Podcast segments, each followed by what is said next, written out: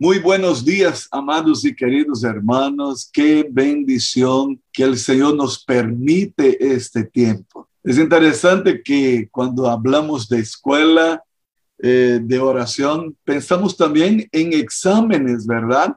Entonces, alístese porque vamos a tener el examen.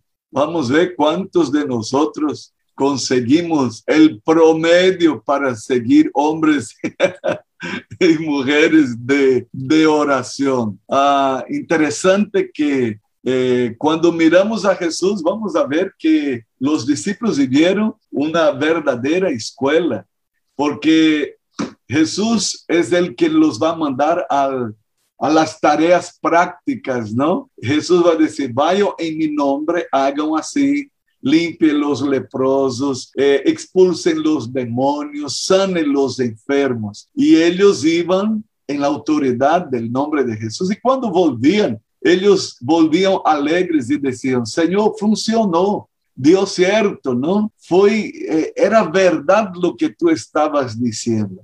Partimos de la premisa de que ninguno de nosotros nació de nuevo ya sabiendo orar. Assim como em la vida física, ninguno nació hablando, ninguno nació caminando. E en la vida física tuvimos que passar por um processo de aprendizaje. E descobrimos que la oración es un aprendizaje. La vida espiritual es un aprendizaje.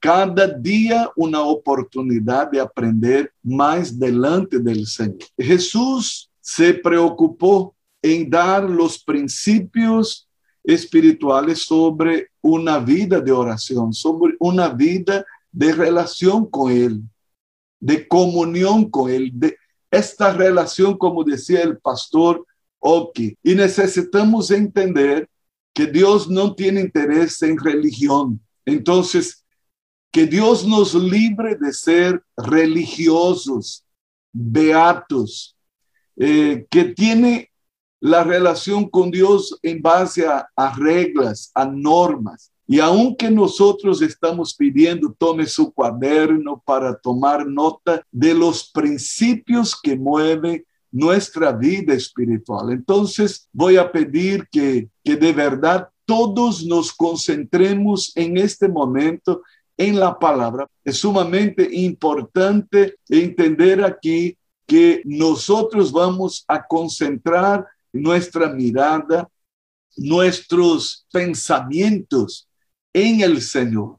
Y aquí algo muy importante es divagar, es el desespero por la aflicción que estamos atravesando, que muchas veces nos roba la paz y roba nuestro, nuestro corazón que debe estar centrado en el Señor. La escuela de oración tiene la pretensión de que encauzar a todos nosotros en la única persona que interesa. Quiero que anoten eso, va a ser importante anotar eso. Voy a decir una frase aquí. Nosotros no creemos en la oración. Es muy común personas diciendo, yo creo en el poder de la oración. Esa expresión está errada. Escuche, no es el poder de la oración. Estamos tirando mal la taba. Escuche, creemos en el Dios que contesta nuestras oraciones. No podemos estar diciendo, creo en el poder de la oración. No, no, no, no creemos al Dios que contesta nuestras oraciones, ¿no? Eso es sumamente importante. Ayer el Señor contaba una parábola sobre la necesidad de orar siempre y no desmayar. Aunque conocemos por nuestra experiencia personal, la experiencia de cada uno, ¿Cuántas veces nos hemos programado a tener un tiempo de oración y de repente conocemos más de nuestra inconstancia que de nuestra constancia? Conocemos más de nuestras fallas que de nuestra persistencia. Y aquí empezamos a entender qué ha fallado en nuestra vida de oración, que más tenemos luchas que victorias en ella, más tenemos pelea por intentar. ¿Qué necesitamos aprender? Jesús dijo que el orar siempre sin desmayar es una necesidad, necesidad mía, necesidad tuya. Necesitamos orar siempre. Y esta necesidad necesita ser suplida. En aquella parábola que leíamos ayer de Lucas capítulo 18, los primeros eh, ocho versículos, en el final Jesús dijo, cuando venga el Hijo del Hombre, hallará fe en la tierra. Wow. Cuando venga el Hijo del Hombre, estamos proclamando la venida del Señor. Entonces, para el tiempo que es el nuestro, como decía el pastor Oque, nuestra generación enfrenta estas dificultades terribles.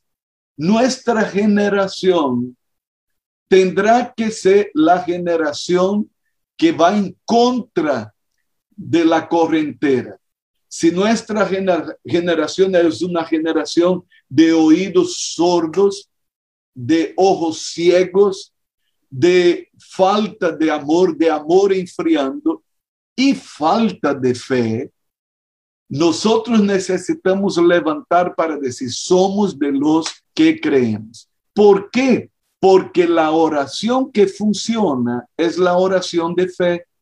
Aprendimos que nos dice Hebreos 11:6, aquele texto tão conhecido, pero sem fé é impossível agradar a Deus. E também leíamos ayer em Santiago 5 que a oração de fé salvará al enfermo. Então, Jesus tocou o tema de la fé relacionada a la oração que deve ser permanente. E ele disse la oración que funciona es la oración de fe. Necesitamos orar con fe, porque es la única oración que va a agradar a Dios y es la única oración que va a mover los cielos a favor de nuestras vidas, a favor de nuestra familia, a favor de, nuestra tierra y de nuestra gente.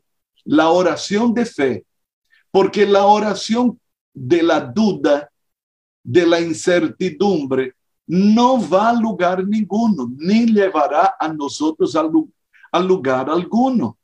Escuche, hemos dicho que no creemos al poder de la oración, creemos al Dios que contesta la oración. Ahora, para que yo crea a Dios, para que yo confíe en Dios, yo necesito conocer a Dios, porque no podemos confiar en una persona que no conocemos. En el mundo natural es así. Los padres están diciendo a los hijos, no reciban nada de extraños. No confíe en la palabra de extraños, no escuche a extraños. Estamos instruyendo nuestros niños en este aspecto. ¿Por qué? Porque es locura confiar en una persona que usted no conoce, ¿no?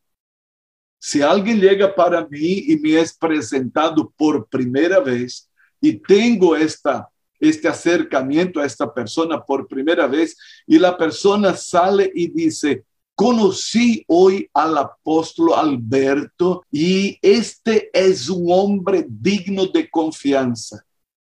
Yo voy a decir, mm, esta persona tiene un problema de cabeza. Lo vi por primera vez y él ya salió diciendo que confía en mí. ¿Por qué? Porque no podemos confiar en una persona que no conocemos. necesitamos primero conocer la persona para poder confiar en ella. Y aquí usted ya puede entender alguna cosa muy seria en términos de oración. ¿Y qué cosa es, apóstol? La razón por que mucha gente no ora, no persiste en oración, es porque no confía en Dios. Yo hablaba acerca de esta confesión. Es muy común la gente decir, yo creo en el poder de la oración. Está errado. Porque de repente la oración al divino niño es poderosa, la oración a Buda es poderosa, la oración en gatos y zapatos es poderosa. Escuche, no nos enfoquemos en el punto equivocado. Necesitamos creer a Dios. ¿Cómo creer a Dios si yo no conozco a Dios? Entonces, si yo no conozco a Dios, entonces no puedo confiar en Él. Y la razón por que mucha gente no busca a Dios en oración. Y aquí, amados líderes, pastores aquí presentes, ¿cuánta gente que corre primero a nosotros y no a Dios? Que quiere que el pastor ponga la mano, que, que la, la pastora venga y ore, que eh, venga fulano y, y, me escuche, porque eh, eh, yo no tengo a quién más. Pero, ¿y dónde queda Dios en este asunto? ¿Dónde queda el Señor como Dios y Señor y Salvador de nuestras vidas? Escuche, no podemos exigir que alguien confíe en nosotros si no nos conoce. Necesitamos, pues, conocer la persona para poder confiar en ella. Y eso es verdadero en relación a Dios. No podemos confiar en Dios si no conocemos a Dios. Necesitamos conocer primero a Dios para poder confiar en Él. Ahora, el conocimiento, preste atención, algo sumamente importante, no se da de la noche para la mañana. Por ejemplo, yo conozco al pastor Oque hoy día, y cuando llego a, a, con él, yo voy todo ceremonioso y digo, mi hermano, qué alegría conocerlo. Y, y nos tratamos con educación, con cierta distancia, con ciertas, eh, cierto protocolo, porque es la primera vez que nos conocemos. Usted sabe que hay gente que no salió del protocolo primero y habla con Dios con cierta distancia. ¿Por qué? Porque el conocimiento que tiene de Él es tan pequeño que todavía mantiene distancia. No hay relación. Al inicio el pastor Oque decía relación. Entonces, la relación con Dios, el relacionarse con Dios va a hacer con que yo le vaya conociendo cada vez más. A la medida que convivimos, a la medida que nos relacionamos, me va a dar la pauta para confiar en aquella persona o no. Y usted sabe, preste atención, que el conocimiento lleva la vida entera. Conocer una persona lleva la vida entera. Usted tiene 40 años de matrimonio y todavía sigue conociendo su esposa, su esposo. Usted lleva 20 años de matrimonio y recién sigue conociendo muchas cosas de esa persona. El conocimiento que usted va teniendo de, de fulano o de mengano de este alguien te acreditará a confiar o no en esta persona. Entonces, conviviendo con ciertas personas, relacionándose con ciertas personas, va a dar a usted la posibilidad de confiar o no. Escuche, ¿cómo queremos orar la oración de fe si conocemos tan poco a Dios? Si no nos lanzamos enteramente en sus brazos. Ahora, la única manera de conocer a Dios es por medio de su palabra. La Biblia, sí, la palabra de Dios nos va a revelar su carácter, sus atributos, sus nombres. Interesante que Dios se preocupó de hacerse conocido por sus nombres. La pastora Ofelia decía, vamos a orar Jehová Rafa. ¡Wow! Jehová Rafa el Dios que sana, el Dios que interviene en el área de la salud. Dios empezó a revelar sus nombres. La primera cosa que necesitamos conocer de una persona es su nombre. Y aquí tenemos en la Biblia los nombres de Dios que nos revelan su naturaleza, la manera de actuar de Dios, cómo Dios se mueve. Es sumamente importante entender eso. Pastor Oque, por favor, lea para nosotros Hebreos 1, versículo 1 y 2. Amén. Dios, habiendo hablado muchas veces y de muchas maneras, en otro tiempo a los padres por los profetas, en estos postreros días nos ha hablado por el Hijo, a quien constituyó heredero de todo y por quien asimismo hizo el universo. ¡Wow! ¡Qué cosa tremenda! Dios habló, Dios ministró, Dios se reveló, Dios dijo quién era Él, Dios mostró el camino. ¿Y para qué Dios habló?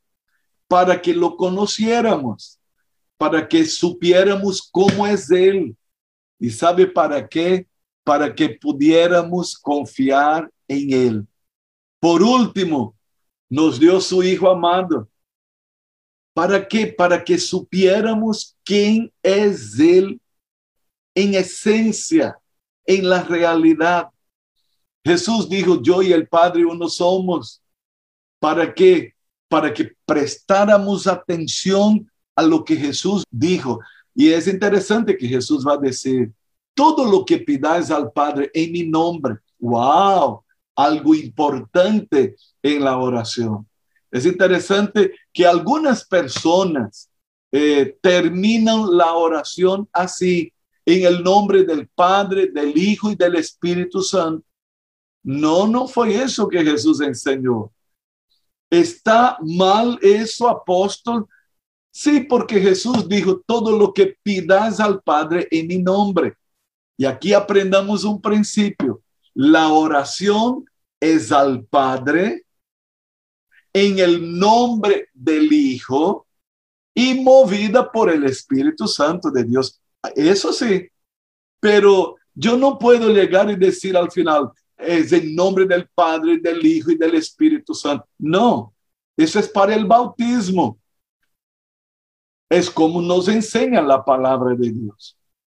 Pero escuche, el bautismo es en nombre del Padre, del Hijo y del Espíritu Santo. Mas la oración, la oración es al Padre.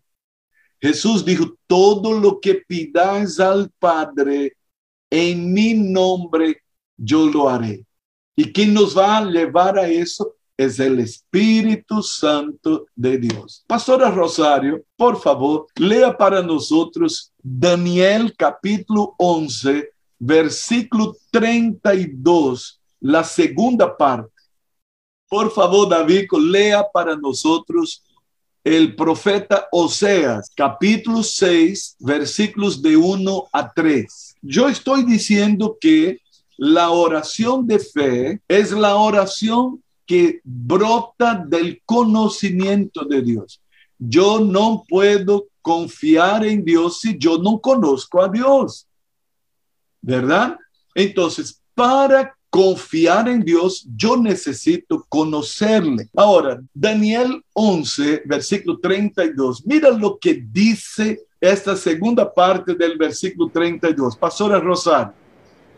Mas el pueblo que conoce a su Dios se esforzará y actuará. Otra vez, pastora, otra vez. Qué cosa linda. Mas el pueblo que conoce a su Dios se esforzará y actuará. Wow, ahora piense al revés. Piense en este versículo, ahora en la negativa. El pueblo que no conoce a Dios no esfuerza y ni, ni se esfuerza ni actúa.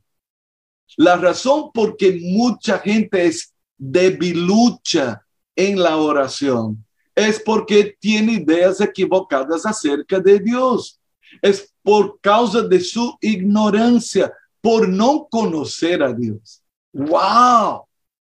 Entonces, cuando conocemos a nuestro Dios, podemos esforzarnos y podemos actuar. Aleluya. El conocimiento de nuestro Dios nos llevará a la acción, nos llevará a esforzarnos, porque este conocimiento dará a nosotros las pautas para acercarnos a su presencia con valor, con osadía, con confianza, porque al conocer a Dios podemos confiar en Él. David Molina, por favor. Amén. Venid y volvamos a Jehová, porque Él arrebate y nos curará, hirió y nos vendará. Nos dará vida después de dos días, y en el tercer día nos resucitará, y viviremos delante de él, y conoceremos y proseguiremos en conocer a Jehová como el alba está dispuesta a su salida, y vendrá a nosotros como la lluvia, como la lluvia tardía y temprana a la tierra. Wow, wow, wow. Escuche, este es un texto extraordinario. Venid, volvamos a Jehová, porque Él nos destrozó. Sí, el pueblo de Israel está, el, profeta está diciendo, Él nos destrozó. ¿Por qué? Porque merecíamos, diría el pueblo de Israel o el profeta diciendo, si Dios nos castigó es porque estábamos recibiendo nuestro merecido. ¿Cuántas y cuántas veces y como dice el autor de Hebreos, Dios al que ama castiga, reprende, etcétera, etcétera, etcétera. Sabemos eso. Dice aquí el versículo 2 que muchas veces hemos usado con referencia al encuentro con Dios. ¿Se acuerdan? Tres días tremendos en un campamento, el encuentro con Dios. ¿Y cómo es el encuentro? Tremendo, tremendo. ¡Wow! Ele disse: depois de dois dias, nos hará reviver. Al terceiro dia, nos ressuscitará. Minha versão disse: nos levantará. Se você está passando por pruebas, está passando por, por lutas, de repente, por culpa nossa, e Deus nos está disciplinando e castigando, tranquilo, tranquilo, é para nosso bem después de dos días nos dará vida, nos resucitará al tercer día y viviremos delante de él. Ahí viene el versículo 3. Wow, el versículo 3. Esforcémonos por conocer a Jehová. Cierta como el alba es su salida. Vendrá a nosotros como la lluvia. Ay, cuán es valioso cuán valiosa es la lluvia para la tierra seca, sedienta, necesitada. Dios quiere venir hacia nosotros como lluvia, refrescar nuestras vidas. Dios es como la lluvia necesitada para cada uno de nosotros. Dios no es mi problema, mi hermano. Dios no es mi dificultad. Dios no es el que complica nuestra vida. Quien complica nuestra vida es otro. El que frega nuestra vida es otro. El que trae problemas para nosotros es otro, no Dios. Dios vendrá sobre nuestras vidas con esta lluvia, lluvia con este refrigerio. Y el desafío es, esforcémonos por conocer a Jehová. Esforcémonos. El conocimiento de Jehová no es para gente timorata, no es para perezoso, no es para cobardes, no es para los que desisten. Y el conocimiento de Dios solo traerá bendición a nuestras vidas. Y cuanto más conocemos al Señor, más podremos confiar en Él. ¿No es verdad que el conocimiento es para toda la vida? Wow, va a llevar la vida entera. Y el profeta está diciendo, dedíquense, dedíquense en conocer a Jehová. Yo tengo absoluta seguridad que yo miro hacia atrás. Yo era un nuevo convertido y el conocimiento que yo tenía de Dios era tan pequeño, limitado, mas a la medida que me fui metiendo con Él, a la medida que fui relacionándome con Dios. Y aquí algo importante, el conocimiento no se da de la noche para la mañana, ni también es intelectual. El, eh, pastor Oque decía muy bien, es una relación. El conocimiento de Dios vendrá porque nos relacionaremos con Él. Lleva tiempo.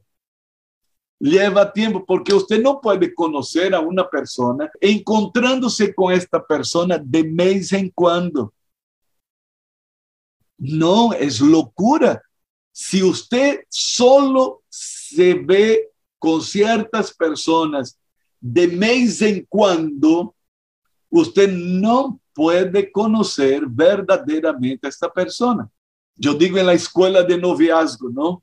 Que los novios eh, tienen un conocimiento básico del otro que los lleva a querer casarse con aquella persona. Pero yo digo, va a llevar la vida entera a conocer su novio, su novia. Quando llegue a ser esposos, ah, recién vão empezar a conhecer algumas coisas que não conheciam del outro. Porque o conhecimento que você tinha era tão limitado, ela venia tão perfumada, tão linda, tão maravilhosa. Os encontros com vocês, aquele muchacho tão cavalheiro, tão banhadito, tão peinadito, não? E venia tão bonito, que maravilhosa. A pareja venia e eles se veían, pero cuando usted empieza a convivir con aquella persona, ahí usted va a conocer olores y quizás horrores que usted no sabía.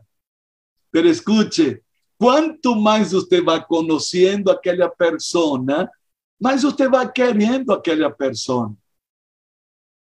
Aún con los errores de la persona. Y sabe qué? Les voy a contar un secreto. Dios nos conoce profundamente. Y a pesar de eso, nos ama. Aleluya. Dios me ama a pesar de mí. Y cuanto más conozco a Dios, más enamorado de Él puedo estar. Cuanto más conocemos a Dios, más enamorados de Él. Y escuche, ¿Cómo vendrá el conocimiento de Dios? Comulgando con Él, relacionándome con Él. Y ahí vamos a descubrir, anote ahí esta frase, la comunión con Dios será la madre de la fe. Porque cuanto más comulgo con Dios, cuanto más me relaciono con Dios, esto va a engendrar una fe firme en el Señor. Hace dos días, el pastor Ricardo mostró una nota de una esposa de un pastor que su papá falleció. Y aquella muchacha, esposa de un pastor, escribió en el Face yo no quiero más saber de Dios. Dios me defraudó. Dios eh, eh, no respondió mi oración. No me hablen de oración. No, escuche. Eso es desconocer a Dios.